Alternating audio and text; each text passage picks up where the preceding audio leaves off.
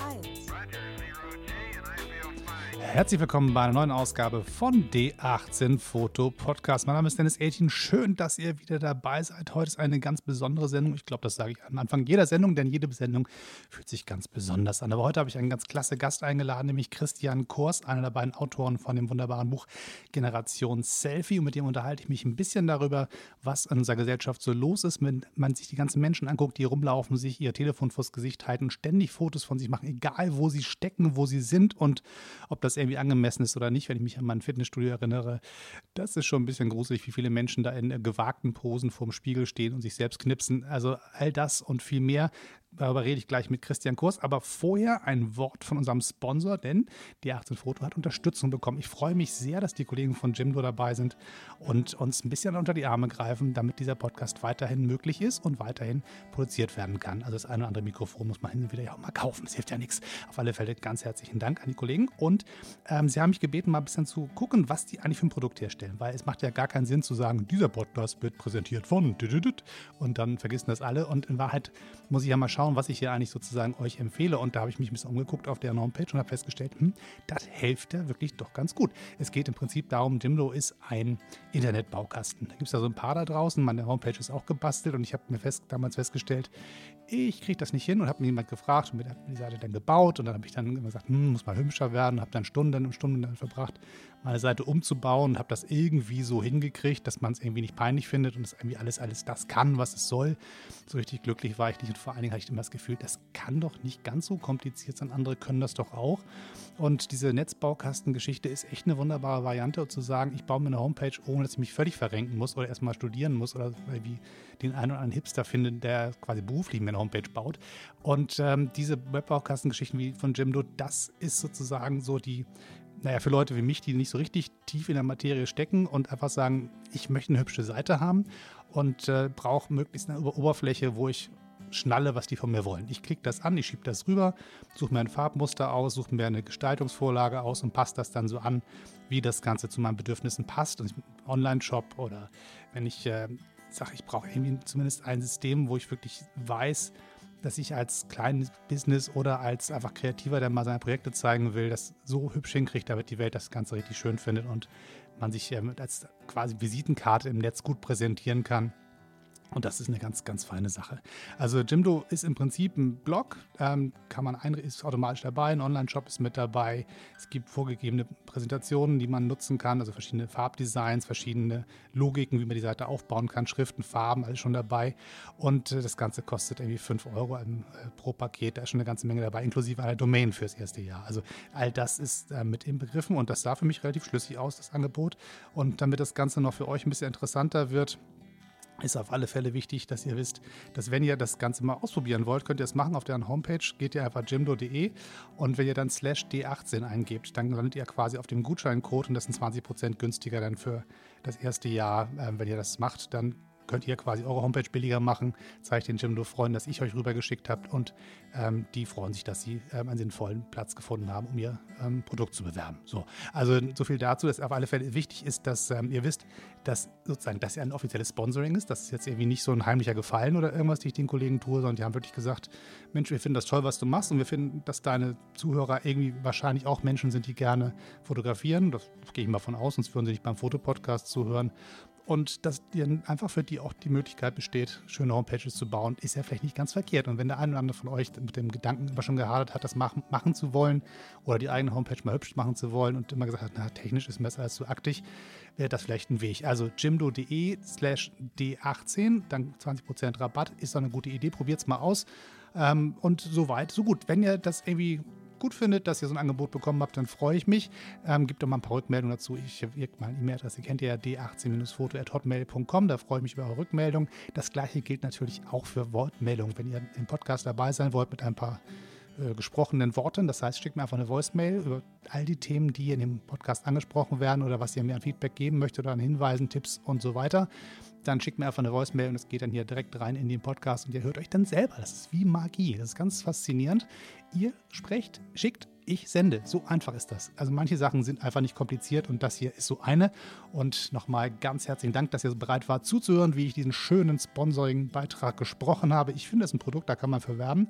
Und ähm, sie kommen aus meiner Heimatstadt Hamburg. Das macht es natürlich noch ein bisschen netter. Aber das soll euch ja relativ egal sein. Das Internet ist ja weltweit. Also habe ich mir sagen lassen. Egal, wo man auf der Welt ist, das Internet ist immer da. Und eure Homepage im besten Falle auch. So, das soll es gewesen sein. Jetzt geht es erstmal gleich los zum Gespräch mit Christian Korst, einem der beiden Autoren von dem Buch Generation Selfie. Hallo Christian.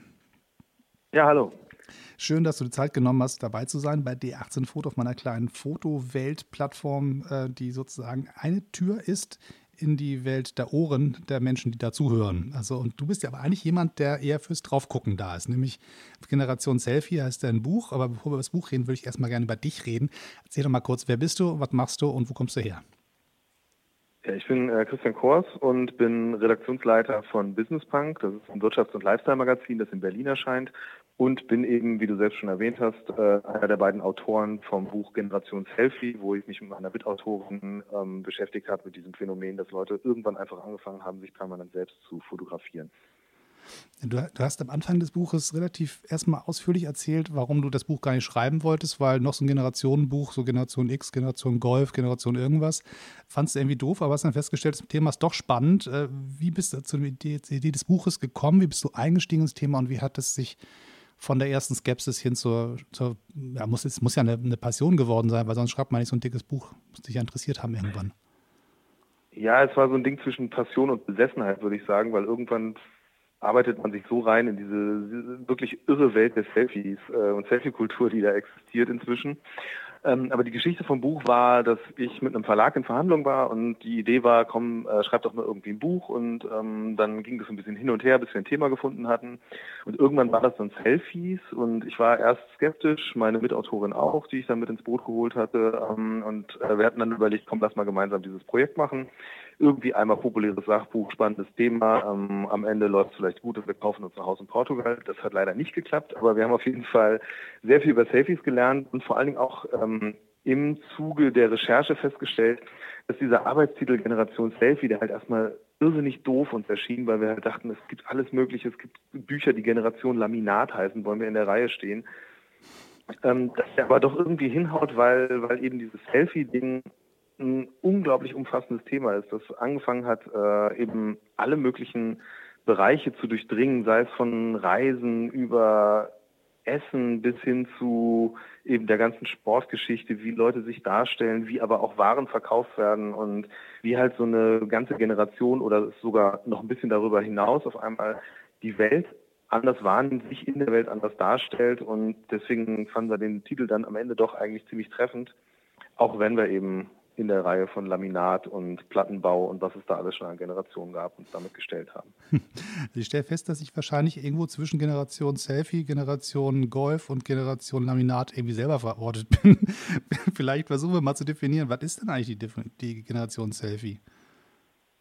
Ja, also wir haben das eben am Anfang natürlich auch irgendwie überlegt, okay, da ist das Selfie, da sind Leute, die sich selbst fotografieren. Wir haben den Begriff dann angefangen, ähm, über die Dauer der Recherche immer weiter auszudehnen bis wir eigentlich zu so einer, so einer, ja, etwas weicheren Definition gekommen sind, die sich darauf bezieht, dass wir eigentlich als Generation Selfie all die Leute bezeichnen, die über digitale Medien, über soziale Netzwerke miteinander verbunden sind und ähm, ja Selbstzeugnisse teilen, würde ich jetzt mal sagen. Also sei es eben Fotos von sich, aber eben auch bis hin dazu, dass sie ihre ihr Sportverhalten dokumentieren, ihr Essen dokumentieren, die halt eben irgendwo dieses Selfie nach außen senden im Sinne von, das ist halt eine Aussage über mich, ich teile der Welt mit, was ich gerade mache oder beziehungsweise ich teile der Welt mit, wie sie mich äh, sehen soll und meine Tätigkeiten.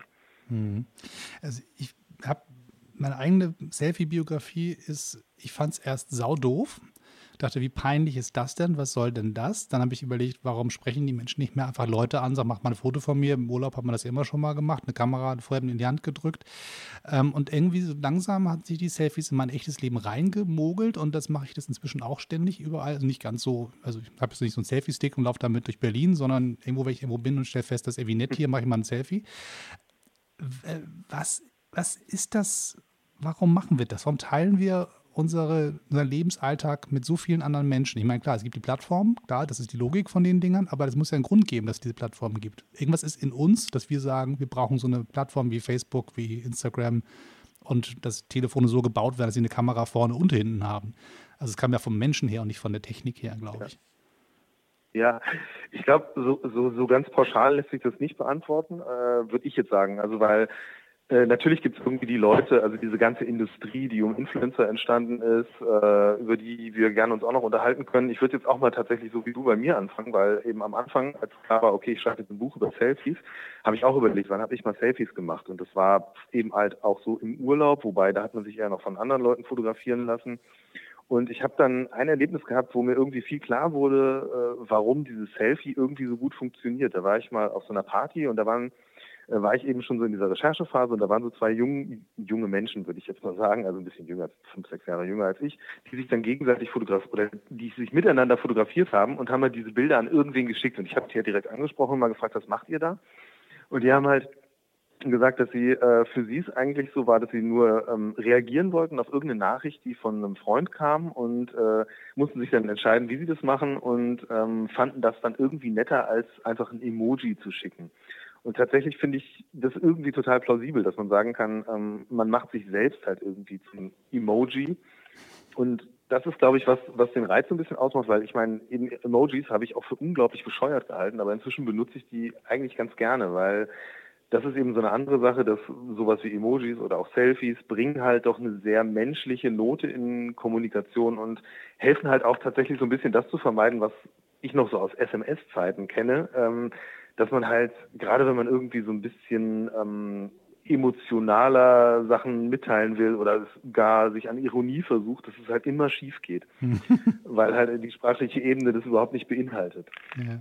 Und ich glaube, das ist wirklich ein ganz großer Faktor, dass das wirklich so ein Massenphänomen geworden ist. Ähm, und auch, dass die Leute so ein bisschen diese, diese Furcht verloren haben, äh, jetzt einfach mal die Kamera eben auf sich selbst zu richten und ein Foto von sich in die Welt zu schicken. Ja, ich habe äh, ich bin immer noch nicht so ganz im Reinen mit mir, wie ich das finde, aber ich beobachte das genau wie du, dass das einfach normal ist. Man macht halt irgendwo ein Selfie. Ich hab, bin viel unterwegs mit äh, Politikern in Deutschland und habe immer Jahre immer mal als Mitarbeiter zum Beispiel einen ganzen Haufen Autogrammkarten dabei gehabt. Immer nie wollte einer welche haben. Ständig wollten Menschen irgendwie Selfies haben mit den jeweiligen Prominenten, aber keiner wollte eine Autogrammkarte. Und da habe ich mich erinnert, ich habe früher so an ZDF noch geschrieben, bitte schick mir mal eine Autogrammkarte von dem und dem Sänger. Und die kamen dann per Post zurück. Das heißt, die. Dinge haben gar keinen Wert mehr, aber das Selfie auf dem eigenen Telefon ähm, wahrscheinlich dann doch. Ja, ist, also ich meine, das ist ja eben für jeden ist ja so die Schnittstelle zum Selfie äh, die Erfahrung, dass man im Urlaub irgendwo ist. Also man stellt sich vor Sehenswürdigkeit XY, man selbst macht ein Foto oder jemand anderes, ist halt der Nachweis, ich war da. Und ich denke, das ist halt so ein universelles Phänomen und ich könnte mir auch vorstellen, dass die Bedeutung einfach wächst in dem Moment, wo man sagt, okay, ähm, durch, gerade durch soziale Medien sind ja Leute viel näher. Also ich meine, ich kann ja heutzutage ähm, einen Prominenten selbst anschreiben, als wer auch immer Fan ich bin. Und das ist nicht irgendwie wie früher bei der Hitparade, dass ich an irgendein Postfach meinen Brief schicke und irgendwann kommt irgendwas zurück oder auch nicht, sondern keine Ahnung. Es gibt halt einfache, in Anführungsstrichen, Fans, die jetzt Leute anschreiben und kriegen die direkte Reaktion. Und in dem Moment ist es natürlich dann auch viel wertvoller oder analog dazu, glaube ich, ähm, halt die Entsprechung ist dann auch tatsächlich selbst mit diesem Star auf einem Foto sein zu wollen. Und ich meine, das ist ja auch die andere Geschichte, wie viele Leute halt inzwischen mehr näher auf ihr Publikum zugehen. Und ich meine, ähm, du bist ja selbst YouTuber gewesen, kannst vielleicht da auch deutlich kompetenter als ich drüber berichten. Diese Nähe, die man zu den Fans hat, die ist ja auch eben zweiseitig. Also würdest du jetzt sagen, das hat auch Einfluss darauf, ähm, wie man mit seinem Publikum umgeht? Oder gibt es da eine Veränderung? Ja, also kurze Korrektur, ich, ich, bin immer noch YouTuber momentan im Winter, im Sommerschlaf. ich habe mich ein bisschen äh, runtergezogen, was, was äh, die YouTube-Produktion angeht, aber ähm, das ist nicht, nicht abgeschaltet, aber momentan passiert halt nicht so viel da. Aber ich habe über die letzten vier Jahre echt festgestellt, dass das wirklich was anderes ist, als was man früher Fan genannt hat. Also wenn man im Fernsehen was gesehen hat und hat den paar Mal gesehen, so den Dr. Brinkmann, dann war man Fan und fand den toll und verehrte den und schrieb den dann irgendwie so Liebesbriefe oder so. Oder halt den Wunsch nach medizinischer Beratung, ist ja auch passiert. Und bei, bei YouTube ist das noch was anderes. Also glaube ich einfach generell so diese Social-Media-Welt man ist im, im, beiderseitigen Kontakt. Also man, man spricht zu den Leuten, also in welche Kamera quatsch, rede ich nicht in die Kamera, sondern an die Leute dahinter, weil ich hier irgendwie dann denke, das haben die mich auf ihrem Telefon oder auf ihrem äh, Laptop oder sonst wo. Und es gibt eine, eine Bindung, die sich da entsteht. Wenn, gerade wenn man so eine kleinere Community hat, wo man wirklich die Menschen auch mal wieder sieht und sagt, Mensch, guck mal, der postet schon wieder und guck mal, der ist ja doch ein ganz netter. Und da entstehen dann Kontakte draus teilweise sogar im echten Leben. Also ich habe einen Co-YouTuber mhm. kennengelernt und dann erst ein bisschen, komm, lass mal was zusammen machen und dann haben wir ein bisschen hin und her geschrieben und irgendwann haben wir uns getroffen und haben Projekte zusammen gemacht. Und irgendwann traf ich auf einen Zuschauer, der dann von mir ein Autogramm haben wollte. Äh, bei einer Veranstaltung, es war so eine Marktplatzveranstaltung im Wahlkampf, lief ich da irgendwie rum und ähm, traf den dann und freute mich, den zu sehen, und weil er auch gesagt hat, er kommt. Und der wollte dann ein ernsthaften Autogramm von mir haben. Da ich sagte, du entschuldige bitte, warum? Ähm, ich verstehe das nicht. so, ich, klar, Christe sollst du haben, sonst soll es ja nicht dran liegen. Mein Ego findet das super. Aber in Wahrheit finde ich das völlig absurd, weil ich, ich sitze ja von meiner kleinen Kamera zu Hause, quatsch da rein, bin kein Medienunternehmen, bin nicht Promi, so. Aber trotzdem, man ist sehr nah in deren Leben irgendwie dabei. Und das, was ja. geteilt wird, die einem erzählen. Also wenn wenn ich so einen Podcast abends hochlade, so 20.30 Uhr, Freitag geht das immer hoch, am nächsten Morgen haben 60 Menschen über Nacht den Podcast gehört. Also irgendjemand kann nicht schlafen und lässt mich in sein mhm. Leben. Und dann hört dann irgendwie zu, wie ich dann über Kameras und Fotografie quatsche. Und das ist schon eine Bindung, die ich sehr, sehr nah finde, sehr interessant. So richtig, wie ich es finde, weiß ich noch nicht. Ich finde, es ist, sehr, sehr schöne Nähe, obwohl man die Menschen nicht kennt. Und vielleicht ist das so ja. ein ähnlicher Mechanismus wie diese ganzen ähm, Instagrammer und so. Ja, ich glaube, ich glaube, also im Kern ist auf jeden Fall da sehr viel drin von dem, was ja auch äh, das Selfie so nach oben gebracht hat, dass das eben der Ausdruck äh, von Authentizität ist, also oder zumindest als solcher gilt. Ich meine, das muss man sehr, kann man auch sehr kritisch betrachten, weil ich meine, es gibt inzwischen so viele Leute, die sich einfach sehr, sehr bewusst inszenieren und ähm, es ist inzwischen ja auch ein Riesenbusiness geworden, aber im Kern ist es natürlich immer noch die Aussage, ähm, hier zeigt sich jemand so, wie er sich selbst sieht. Ähm, es gab da äh, so ein sehr bekanntes äh, Ding, wo jetzt Gott, das ist lange her, äh, ich habe den Namen gerade nicht parat, ähm, ein Hollywood-Schauspieler eben angefangen hat, sehr exzessiv Selfies zu machen und äh, auch ähm, ein kleines Manifest geschrieben hat in der New York Times, ähm, ich hoffe, du kannst es nachreichen oder einen Link äh, da reinpacken in die Show Notes. Ich werde es googeln. Und ähm, der hat im Grunde relativ gut definiert, warum das Selfie da ist und warum er das benutzt. Und äh, der eben sagt, da kann er seinen Leuten sich so zeigen, wie er ist. Da ist er nicht gefiltert durch irgendwelche Medien. Ähm, gut, er filtert das halt selbst. Das ist dann, äh, dass das eben nie ausgesprochen wird. Mhm. Aber am Ende ist das ja schon auch äh, dieses Kernversprechen vom Selfie äh, nach wie vor. Äh, da sind Leute echt, da zeigen sich, wie sie sind. Da kommt man halt nah an ihre wirkliche Person ran. Und das ist ja irgendwie die große Qualität. Ich meine, diese ganze Influencer-Geschichte baut ja im Kern darauf auf, dass man irgendwie sagt, okay, das sind halt Leute, die ihr Gesicht hinhalten für ein Produkt und dass die mhm. Fans sagen, naja, wenn der das macht, dann wird er das ja schon gut finden. Und inzwischen professionalisiert sich das ja auch irrsinnig. Also ähm, das ist halt ein Werbekanal und das ist was, was wir in dem Buch eben auch äh, beschreiben oder beschrieben haben, diesen, diesen Wandel von eben den kleinen YouTubern, denen man noch irgendwie Zeug zugeschickt hat, die das so toll fanden und gezeigt haben, hin zu einem sehr professionellen Business, wo irgendwie teilweise für, für Posts äh, Zehntausende Euro aufgerufen werden, weil einfach die Reichweite immens ist. Ähm, ja.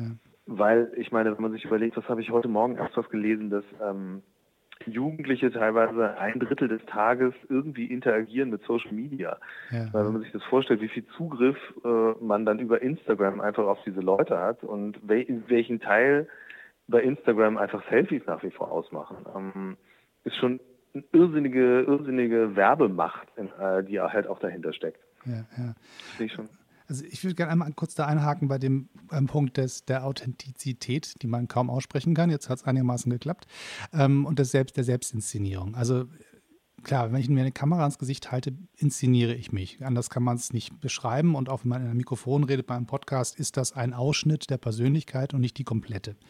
Ähm, und äh, vielleicht muss man dem einen oder anderen auch mal quasi erklären, dass das natürlich auch in gewisser, gewissen Maßen eine Rolle ist, die man da äh, spielt.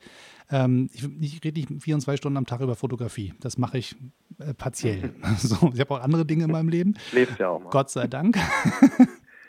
ähm, aber es ist tatsächlich so, dass man, wenn die Kamera angeht, also ich merke bei mir, ich habe einen anderen Sprachrhythmus, ich habe eine andere ähm, Fokussierung. Ähm, das ist auch Teil dessen, was, was Übungen angeht und Umgang mit dem Medium. Aber es ist definitiv auch der, das bewusste Zeigen eines Ausschnittes der Persönlichkeit und nicht die gesamte. Und die Sorge, die ich immer so ein bisschen habe, ist, wenn die Kids tatsächlich sagen, Mensch, ich habe es bei YouTube gesehen, das ist echt, da habe ich einen Typen gesehen, der ist nicht irgendwie vom Fernsehen, sondern der hat sich das selber gefilmt, hat mir das erklärt, dem glaube ich das. So, und dass da keinerlei kritische Distanz mehr so da ist oder ein, ein Hinterfragen, also Medienkompetenz, wie man es in der Schule früher noch gelernt hat. Ich muss noch lernen, hier ist eine Zeitung, lies mal und dann muss man erklären, warum man dieser einen Zeitung glaubt und der anderen nicht. Und wie die Mechanismen dahinter sind. Das ist ja heute ja. eigentlich nicht, nicht mehr so richtig da, ne? oder? Ich weiß es nicht. Also ich finde, das ist, das ist sehr ambivalent, weil also das Interessante war tatsächlich auch, so, sobald man anfängt, sich mit dem äh, Phänomen Selfie zu beschäftigen, äh, findet man eigentlich immer äh, zwei Studien. Eine, die äh, irgendwie sagt, das ist alles ganz schlimm, und die andere sagt, äh, kann man ganz entspannt bleiben, weil im Grunde ist es wie immer. Äh, das ist egal, welchen Aspekt man sich da anschaut. Und ich bin, ich bin eher so Team, äh, ist alles gar nicht so schlimm, weil ich jetzt schon einfach auch davon ausgehen würde, ähm, auch, auch, auch junge Menschen sind ja nicht per se alle so doof, dass sie nicht merken, äh, was da passiert. Also klar gibt es immer so Übergangsphasen, wo es natürlich schwierig ist, wo man die Kompetenz erstmal entwickeln muss für so ein Medium, aber ich bin der festen Überzeugung, dass ähm, der 13, 14, 15, 15-Jährige heute äh, genauso wenig glaubt, dass alles, was Bibi irgendwie erzählt, äh, ihre innerste Seelenoffenbarung ist, die sie da irgendwie in die Kamera spricht. Mhm. Wie ich als Kind äh, beim Werbefernsehen dachte, oh, das ist ja toll, das müssen ja alles ganz hervorragende Sachen sein, die will ich haben, kauf mir das, Mama. Ja. Ähm, also ich glaube schon, dass es einfach eine Kompetenz gibt. Klar, irgendwie schadet sich ja nicht, wenn ähm, in Schulen auch da so das Bewusstsein geschärft wird, dafür äh, in Medien allgemein immer differenziert, kritisch zu betrachten und äh, eben, dass man halt weiß, okay, das ist halt eine Inszenierung und die ist es ja immer, egal was. Also ähm, das ist ja überall im Leben. Also ich meine, wo irgendwie ein Mensch vor anderen auftritt, äh, inszeniert er sich in der oder in der anderen Art und Weise. Das hängt halt immer vom Kontext ab. Klar, jedes und, Gespräch, jeder Flirt ist eine Inszenierung. Also, hallo, ich bin der tollste Kerl ever, bitte ähm, verlieb dich in mich. Das ist auch Inszenierung. Also, das ist ja nichts anderes in Wahrheit. Genau. Und, und eben da weiß es ja auch jeder. Also, ähm, deswegen, also das ist was, was wir mit dem Buch eben auch so ein bisschen versucht haben, ist äh, auf der einen Seite halt diese, diese ganze Bandbreite des Phänomens aufzuzeigen, auf der anderen Seite aber auch zu sagen, so hier, ähm, es ist halt, es ist halt was, das gekommen ist und das bleibt überraschenderweise, womit halt vor sechs, sieben Jahren wahrscheinlich niemand gerechnet hätte. Und ähm, man wird sich halt damit auseinandersetzen müssen, dass Selfies ein Medium der Kommunikation sind und äh, die als solches eben, wie ich vorhin schon meinte, dass man eben so sich selbst zum Emoji macht, die auch sehr gut funktioniert einfach. Also und einfach, ähm, dass man damit spielen kann, dass es, dass es Spaß macht, dass es ähm, eben ein sich ausprobieren ist und auf der anderen Seite eben auch ähm, ein, ein, ein Medium ist, das vielen Leuten überhaupt erstmal Zugang bietet, ähm, die vorher total marginalisiert waren, die keine Öffentlichkeit hatten. Ich meine, das ist eben auch der andere Aspekt, dass man natürlich immer äh, wettert gegen äh, die ganzen Schönheitsideale und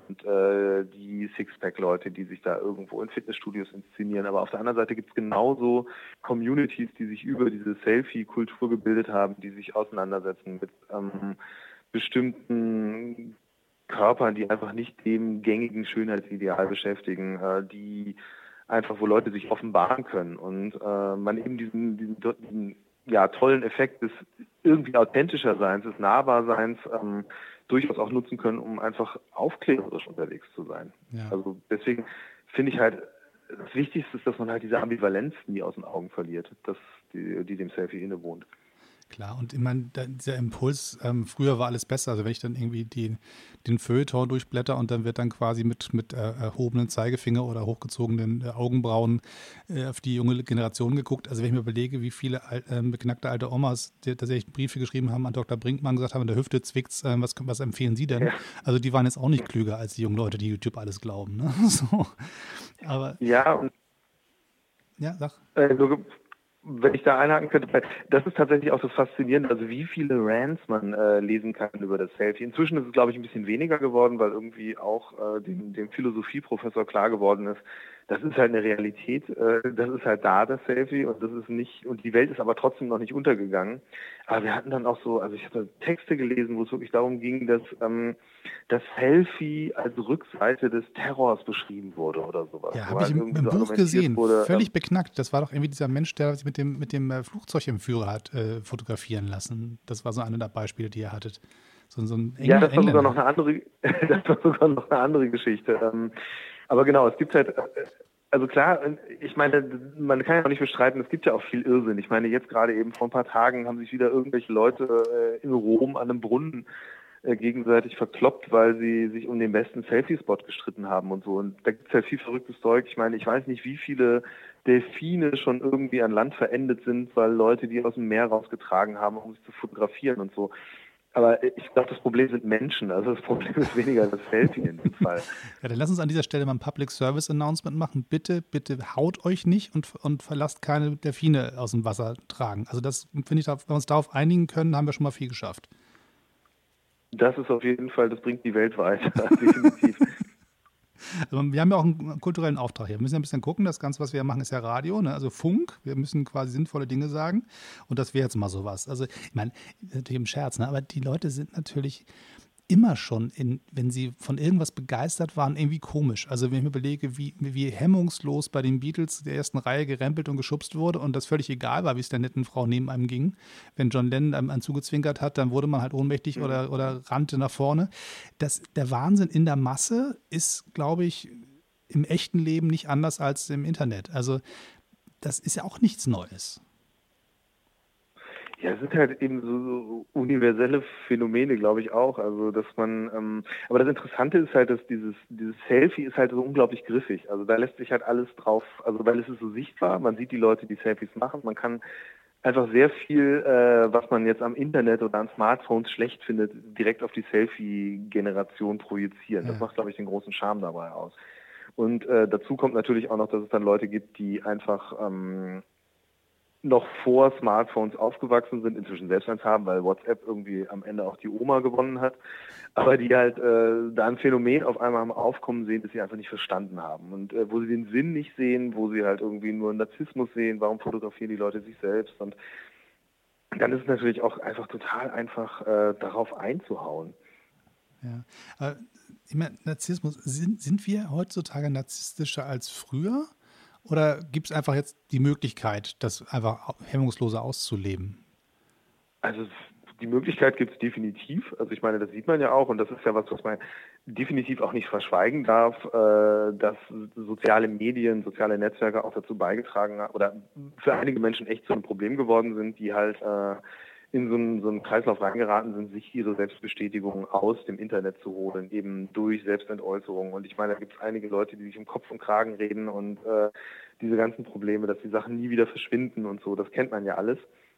Und das ist jetzt auch keine äh, ungefährliche keine Technologie, wenn man so will. Ja. Aber am Ende glaube ich halt, ist das aber eben auch so ein, so, ein, so ein Phänomen von Übergangsphasen, dass halt die Leute natürlich anfangen, sich daran zu gewöhnen. Und ich meine, das war eben auch äh, von den beiden, die diese Emoji-Geschichte gemacht haben, mit denen hatte ich auch gesprochen oder auch mit meinen Geschwistern, die halt sagen, also die, ich habe äh, Halbgeschwister, die sind deutlich jünger als ich, zehn Jahre, äh, 15 Jahre. Und die auch gesagt haben, so, nee, Selfies würden die niemals irgendwo online stellen, bei Facebook oder sowas. Mhm. Ähm, was wir heute inzwischen sowieso nicht mehr benutzen, ähm, sondern halt eher so Leuten äh, One-on-One schicken, also über irgendwelche Messenger. Ja.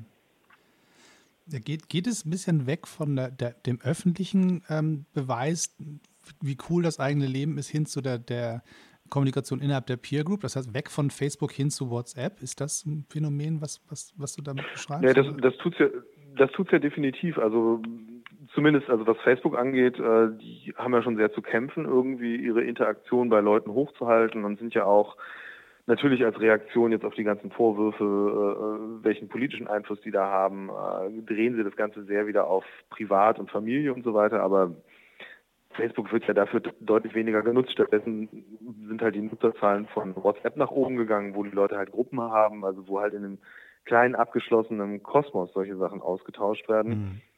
Und auf der anderen Seite gibt es natürlich noch Instagram, was nach wie vor eine riesige Selfie-Maschine ist. Aber das ist, glaube ich, dann auch ähm, eine andere Geschichte, weil da gibt es dann, glaube ich, einfach ein anderer, anderer Userkreis. Ich bin so tief nicht äh, jetzt in dieser Instagram-Welt mehr drin, als dass ich jetzt genau sagen könnte, was es da für Veränderungen zu beobachten gab in, in, in den letzten anderthalb Jahren oder sowas.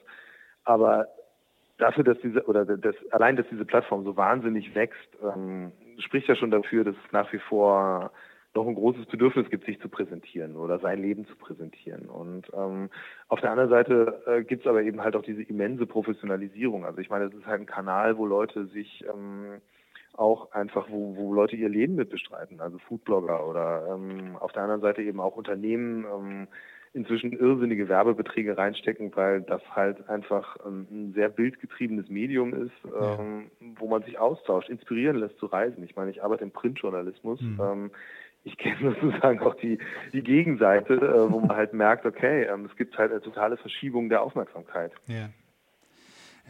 Wenn, gut, das Lustige ist, dass diese drei Plattformen, die wir aufgezählt haben, alle zu Facebook gehören.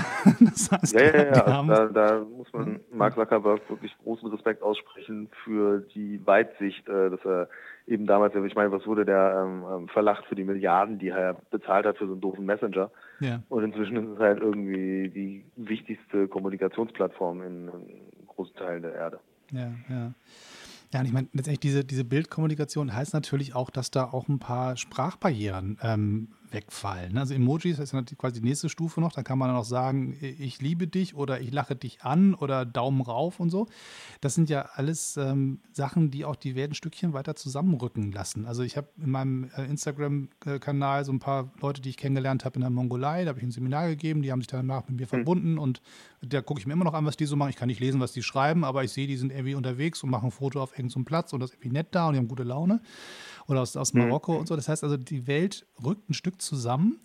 Ähm, kommuniziert über Bilder miteinander. Ist ja auch keine ganz neue, äh, ganz neues Phänomen, aber dass ich sozusagen so, so grenzenlos einfach Zugang habe zu Menschen, die ich mal so getroffen habe. Das heißt, die Kommunikation mit Menschen, die ich richtig gut kenne, das gibt es, glaube ich, immer schon. Man hat immer schon Brieffreundschaften gepflegt oder im Urlaub irgendwie eine Bekanntschaft gemacht und sagt, Mensch, komm, wenn du mal bei uns bist, dann besuch uns mal. Aber so dieses, man trifft sich kurz, tauscht kurz die Kontaktdaten aus und ist sofort miteinander irgendwie in Verbindung. Also im Zweifelsfall muss ich nicht mal die Kontaktdaten gesagt bekommen, sondern ich weiß den Namen, tippe den da ein und habe den mhm. Kontakt. Also das, nicht mal die Telefonnummer muss mehr getauscht werden. Also da gibt es auch extrem wenig Hürden für, den, für die Bereitschaft ja. zu kommunizieren mit Menschen, die eigentlich fremd sind. Ja, ich meine, das ist ja, das ist ja das grundlegende Versprechen äh, von Social Media, eben Leute zusammenzubringen.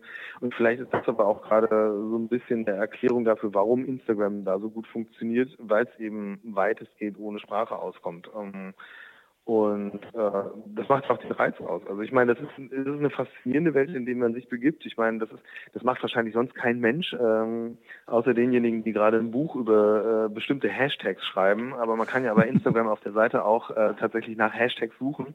Ja. Das ist irre, was man da alles findet. Also ähm, vor allen Dingen auch in der Echtzeit, also aus verschiedensten Bereichen der Welt, was da so reingespült wird an Impressionen und da sieht man eben auf der anderen Seite auch, äh, wie universell viele Dinge doch sind. Also wenn man irgendwie nur mal nach Food guckt oder so äh, und sieht, was Leute überall essen. Ich meine, klar hat man lauter äh, Hype-Food natürlich da drin, weil irgendwie die Chia Bowl wird dann doch mal eher fotografiert als der Kartoffelauflauf.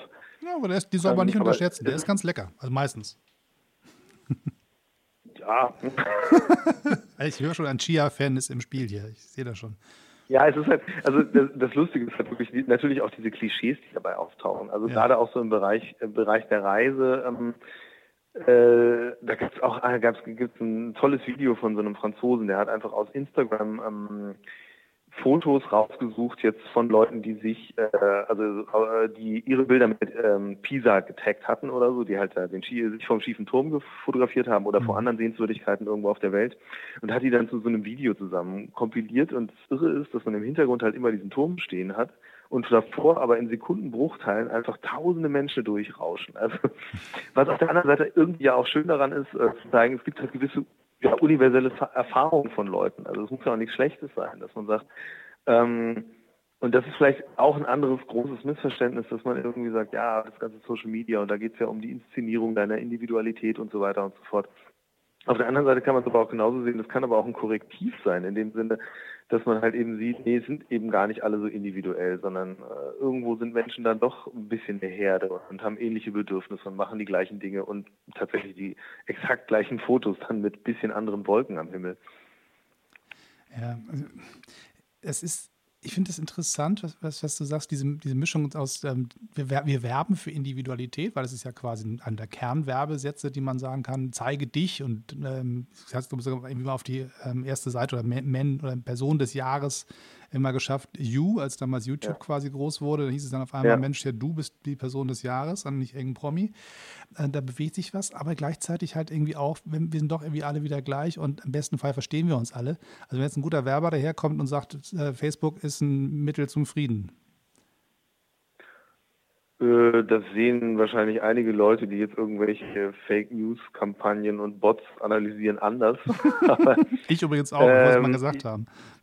ja, ich würde äh, ich würde auch nicht, also ich würde auch nicht per se sagen, das ist jetzt das Medium ist jetzt gut oder schlecht und das gilt eben für das Selfie genauso. Also ich meine, natürlich gibt es ähm, es gibt eben diese riesige Bandbreite. Also es gibt eben ich würde jetzt mal auf der guten Seite eben sowas verorten, wie ähm, dass Leute einfach da irgendwie Spaß dran haben können, bis hin zu dass halt Menschen mit Anliegen eine Öffentlichkeit finden, die halt vorher nie durchgedrungen sind oder nur irgendwo versteckt in irgendwelchen Foren oder sowas, wo sie sich schriftlich ausgetauscht haben und jetzt aber Gesicht zeigen können für irgendwas, was sie beschäftigt.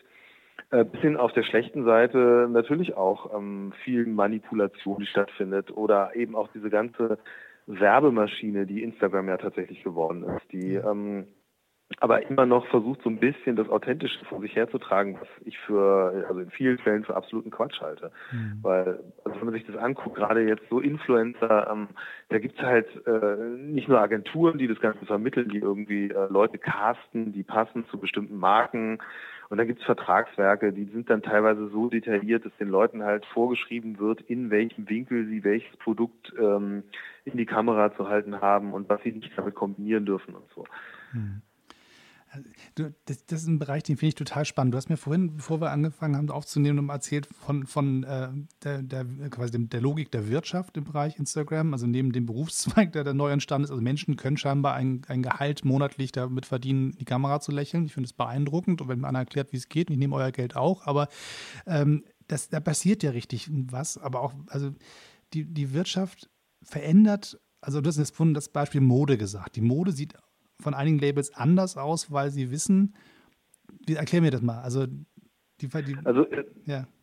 Ja, im Grunde, das Ding ist ja eben so beim Selfie, das ist ja schon äh, am Ende auch ein relativ standardisiertes Format. Also ich meine, man muss erstmal dazu sagen, dass ganz viele Selfies sind ja jetzt auch nicht die Selfies im eigenen Sinne, dass die Leute das selbst gemacht haben, sondern ich meine, es gibt so viele Leute, die unterwegs sind, die ihre Fotografen haben, die sich halt selbst inszenieren, aber nichtsdestotrotz hat man natürlich eine relativ große Nähe immer noch von zwischen Kamera und äh, Objekt sozusagen. Und ja. ähm, das Interessante ist halt dabei, dass man tatsächlich feststellen kann, dass einfach Modedesigner sich dem anpassen. Also dass in Kollektionen ähm, man beobachten kann, dass einfach so der der Bereich äh, im Hals äh, auf einmal mit sehr bunten Applikationen besetzt wird äh, oder dass einfach auch äh, ganz viele Labels ähm, sehr auffällige Ohrringe in ihrer Kollektion mit aufgenommen haben, dass auf einmal Models sehr aufwendige, äh, interessante Frisuren haben, dass ähm, einfach auch äh, sich stark geschminkt wird, interessant geschminkt wird. Also weil ich meine, letztlich ist es natürlich dann auch ein immenser Kampf um Aufmerksamkeit. Also funktionieren ja die sozialen Medien auch. Ich meine, du musst halt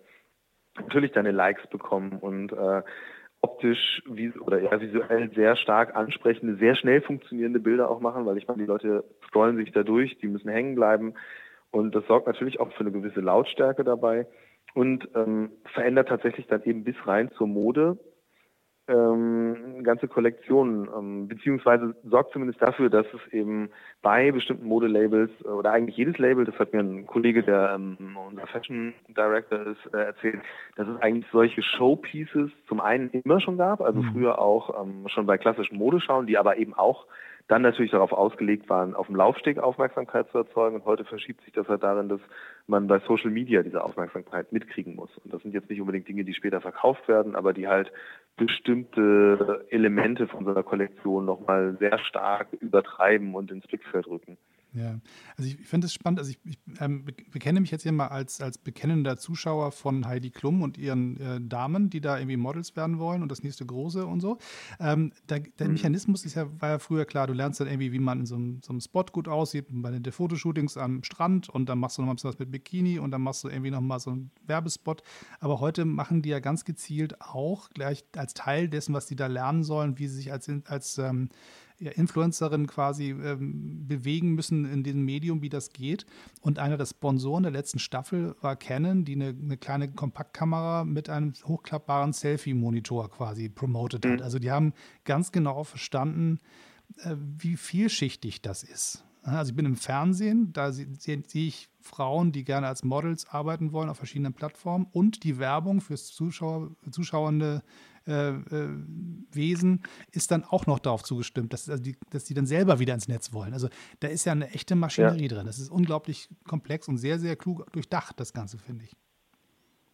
Ja, ja, es ist ja auch, ich meine, eben, es ist ja inzwischen etabliertes Modell, wenn man so will, und, und für viele ja auch wirklich ein, ein Traumberuf. Also ich habe jetzt die Zahl nicht mehr im Kopf, aber irgendwo hatte ich auch mal drin gelesen, also wie viele, wie viele äh, junge Leute heute angeben, sie wollen irgendwann mal Influencer werden. Also ähm, werden am Ende nicht so viele, aber äh, vorher werden natürlich einige zumindest mal eine Kamera kaufen und es ausprobieren. Ähm, das glaube ich schon. Dass, also das ist eben ein riesen Wirtschaftsfaktor geworden. Ja, und Influencer ist man ja eigentlich immer, also auch früher. Die, die coolen Kids in der Schule hatten die richtigen Klamotten an, die guckte man sich an aus der Entfernung und sagte, hm, vielleicht soll ich mich auch mal so anziehen, dann bin ich auch beliebter. Also das ist ja kein neuer Mechanismus, nur halt größer ne? und, und, und öffentlicher. Ja, das definitiv. Also beziehungsweise die Öffentlichkeit hängt natürlich immer sehr davon ab, äh, äh, wie gut das Ganze funktioniert. Es gibt bestimmt auch genug Leute, die sich für Influencer halten und das dann für vier Follower am Ende sind oder so. Ähm, kann sein. Aber interessant ist aber gerade in Bezug darauf auch, ähm, letztens hatte ich mich mit einem äh, Gründer unterhalten und die haben so ein Startup gegründet, das ähm, sich darauf spezialisiert hat, äh, Mikro-Influencer ähm, als, als Zielgruppe auszumachen. Und äh, die gucken halt tatsächlich, also weil das ist ja sozusagen das Tolle daran, äh, man kann halt rausfinden, wer macht wo, wann, welche Fotos und äh, die können dann halt Leute identifizieren, die halt eine gewisse Zahl von Follower haben in einer bestimmten Region mhm. und äh, verkaufen dann an meinethalben Kaffeebetreiber ähm, äh, ihre Dienstleistung, die dann darin besteht, dass sie so äh, Rabattgutscheine für die Influencer ausloben, äh, die dann halt in so ein Café gehen, können dann halt, kriegen dann ihren Cappuccino oder was Aufwendigeres wahrscheinlich dann eher so ein Chai Latte, äh, für eben dann 30 Prozent Rabatt oder sowas, wenn sie davon ein Foto machen und das teilen ja. unter ihren Followern. Also das ist eine unglaublich ausdifferenzierte Industrie inzwischen geworden. Ich finde das interessant. Ja, ich meine, wenn man anguckt, was, was Facebook zum Beispiel mir als, als Werbetreibender an, also wenn ich einen Post von mir auf meiner D18-Fotoseite irgendwie sichtbar haben will, dass irgendeiner das mitbekommt, muss ich ja quasi das als Werbe machen und kann da ganz gezielt aussuchen, in welchem Bereich, welche Postleitzahl, welch, welche Zielgruppe, wie alt, wie jung, männlich, weiblich, interessiert an folgenden Themen. Also das wird ja schon sehr viel ähm, angeboten, quasi selbst für so Leute wie mich und eine Agentur, die auch kluger, klüger drauf gucken kann, noch andere Daten zur Verfügung hat, das ist natürlich schon nochmal eine ganz andere Liga, die da passiert. Ja, klar, also das ist die, die, die Werbemöglichkeiten, die äh, sich im, in so sozialen Netzwerken bieten, sind halt immens. Ich meine, das ist ja auf der anderen Seite eben genau das Problem, wie zielgenau man Leute identifizieren kann, also bis, bis eben zum Individuum hin. Ähm, ist jetzt nicht unser Thema. Ja. Ähm, spielt aber natürlich ein bisschen insofern rein, als dass jetzt nach unserer Selfie-Definition ja wirklich jede dieser Selbstäußerungen, die du triffst, äh, natürlich darauf einzahlt, dass du dich identifizierbarer machst. Klar. Was, glaube ich, auf der anderen Seite eben schon dann auch langsam zu so einem wachsenden Bewusstsein führt, dass man einfach nicht mehr allen Quatsch von sich online stellt. Ja. Ich meine, wir, wir haben, ich habe ein, zwei andere Folgen gemacht zum Thema Datenschutz im, im, Bereich Straßenfotografie und das ist ja im Prinzip jedes Gesicht, was fotografiert ist, ist ein Datenpaket. Das kann man irgendwie mhm. abgleichen mit einer Suchmaschine und ähm, bei Google, wenn man dann ein Foto quasi reinzieht, kann dieses Foto quasi verlinkt werden mit anderen Punkten, wo es auch auftaucht. Dann findet man das Facebook-Profil und weiß, wie die Person heißt, wo sie wohnt, was sie für ein Eis gegessen hat und mit wem sie sich getroffen hat. Das heißt, die Datenspuren, ja. die über Gesichter passieren, ist ja ein unglaublich großes das jetzt geht jetzt auch ein bisschen zu weit, aber das ist natürlich auch eine Frage, die man mitdiskutieren muss, wenn man sagt, ich zeige mich bewusst im Netz mit meinem Gesicht. Das ist ähm, ja. auch ein neuer Gedanke. Das war früher, glaube ich, nicht so in der Form bewusst. Ist es definitiv. Also, weil ich meine, also eben dieses Thema Selfie kriegt ja nochmal eine ganz andere Definition, äh, ganz andere Dimension, äh, jetzt in dem Moment, wo eben tatsächlich sowas wie Gesichtserkennung sich unglaublich weiterentwickelt hat. Also ähm, jetzt, wenn man sich anguckt, in China gibt es ja dieses riesige ähm, Citizen Scoring System, wo halt äh, Bürger über Videokameras erfasst werden und, und dann ermittelt wird, ob die halt äh, sich gut oder schlecht verhalten und kriegen dann halt einen Score und wer halt zu oft bei Rot über die Straße geht, kann irgendwann nicht mehr mit dem Hochgeschwindigkeitszug fahren. Und äh, das Gesicht hat schon eine große Bedeutung. Also eigentlich, wenn man so will, ist dieses Selfie, aber das ist ja genau dieses, äh, äh dieses Phänomen, dass es immer tiefer in den Alltag eindringt. Ich meine, eben Handys werden inzwischen mit dem Gesicht entsperrt. Es gibt ähm, ja äh, wir hatten auch, das war schon vor zwei Jahren, das Mastercard, äh, war das, glaube ich, die hatten auch rumexperimentiert damit, dass du dein Gesicht benutzt, um zu bezahlen, weil es eben halt auch ein sehr individuell ist. Also es ist halt quasi dein, dein, dein ja, Fingerabdruck auf dem Hals. Ich weiß nicht, nee, das ist so schrecklich. Äh, aber so in der Art ist es halt, also ja. da, äh, es ist halt, und es hat dann irgendwie so eine, so ein, ja auch eine faszinierende Ebene, indem man sagt, okay, das ist halt dein Gesicht und dein Gesicht wird so dein Ausweis und das ist deine Individualität und ähm, alles äußert sich halt und das steckt ja irgendwie alles in diesem Selfie drin. Ja, ja. Also wir, ich merke, also wir haben sozusagen das Thema nur an der Oberfläche angekratzt. Also wenn ich mir dein, dein Buch angucke. das gehört ja dazu bei dem Thema. die Oberfläche ist wichtig, das stimmt. Aber du hast da noch ein paar weitere Ebenen äh, in deinem Buch. Ich will sie noch einmal ganz kurz erwähnen, dass das sozusagen die Logik des, des Selfies, du hast ihr das erweitert, um das, was ich, also nicht nur das Foto von sich machen, sondern halt auch zum Beispiel sowas, wenn ich meine Daten, meine Jogging-Daten teile oder wenn ich meine diese Wearables habe, wo dann irgendwie mein Puls ähm, gesammelt wird und dann irgendwie einmal am Tag gepostet wird, dass ich einen guten Blutdruck habe und was weiß ich nicht alles. Die Bereitschaft, sehr viel von sich zu teilen und von anderen Leuten dafür die, die Währung, Likes zu, oder Herzchen zu kassieren, das ist ja wesentlich breiter noch das Thema. Das wollte ich einmal noch der Vollständigkeit halber dazu gesagt haben, weil wir uns ja sehr aufs Foto jetzt konzentriert haben. Aber das ist natürlich breiter, ne? Ja, also wir glauben halt, dass es äh, eben alles in so eine, in ein, ein, eine Veränderung der Selbstwahrnehmung einzahlt. Also dieses sich eben selbst so öffentlich machen. Und ähm, ich sehe das aber auf der anderen Seite eben auch als so einen, so einen dynamischen Prozess, weil auf der einen Seite ist es erstmal dieses Social Media Ding halt total durch die Decke gegangen. Alle waren, äh, sind halt bereitwillig darauf eingestiegen. Inzwischen sieht man halt, okay, nee, das hat auch Folgen. Also alleine, wenn man sich jetzt anschaut, äh, Dinge, die teilweise schon da sind oder bald auf uns zukommen, dass einfach ähm, dein Persönlichkeitsprofil, das im Netz irgendwo rumschwirrt, Einfluss darauf haben wird, welche Preise dir angeboten werden. Ähm, wenn du halt beim Online-Shopping unterwegs bist und so. Also ich glaube, da wird schon wieder eine gewisse Sensibilität kommen. Ich meine, die Frage ist tatsächlich, ob das äh, nicht eh schon zu spät ist. Also es gibt Leute, die sagen so, pff, wir müssen im Grunde, müssen die sozialen Netzwerke keine Daten mehr sammeln, weil sie haben so viele Daten und dass sie eigentlich schon aus ähm, im Grunde nur wissen müssen, wo du wohnst und was für einen Job du hast und kann, der Rest, den Rest kann man sich dann irgendwie ausrechnen. Mhm. So in der Art. Ähm, das wird noch ganz interessant, ähm, was da passiert. Ja. Also es, es, lohnt sich auf alle Fälle auf das zweite Buch zu warten, was da irgendwann kommt. Generation Selfie 2.0 oder irgendwas, wie man es dann nennt. Ich bin sehr, sehr gespannt. Ich fürchte, ich, fürchte, Bist du schon dran? Es wird nicht kommen, weil ich habe zu viele, zu viele äh, Bilder aus irgendwelchen Gyms mir angeguckt und ich glaube, die Recherche, das stehe ich nicht nochmal durch. Ja, Mensch, also ich, ich danke dir für, fürs Leiden, dass du viel Energie reingesteckt hast, weil ich fand es äh, einmal ein sehr spannendes Buch. Also man kriegt ja mal gerne mal so ein Buch in die Hand gedrückt und das hat wirklich Spaß gemacht zu lesen. Das ist äh, ein sehr, sehr anregendes. Es ist jetzt auch schon zwei Jahre alt, ne? Aber es ist trotzdem immer noch äh, genau. relevant. Das Einzige, was mir sozusagen, was ich nicht mehr brauche, ist die, Definitiv, die Definition, was ein Hashtag ist. Das ähm, habt ihr mitgeliefert, das finde ich nett, aber das brauche ja, ich nicht mehr. Der Rest ist aber spannend.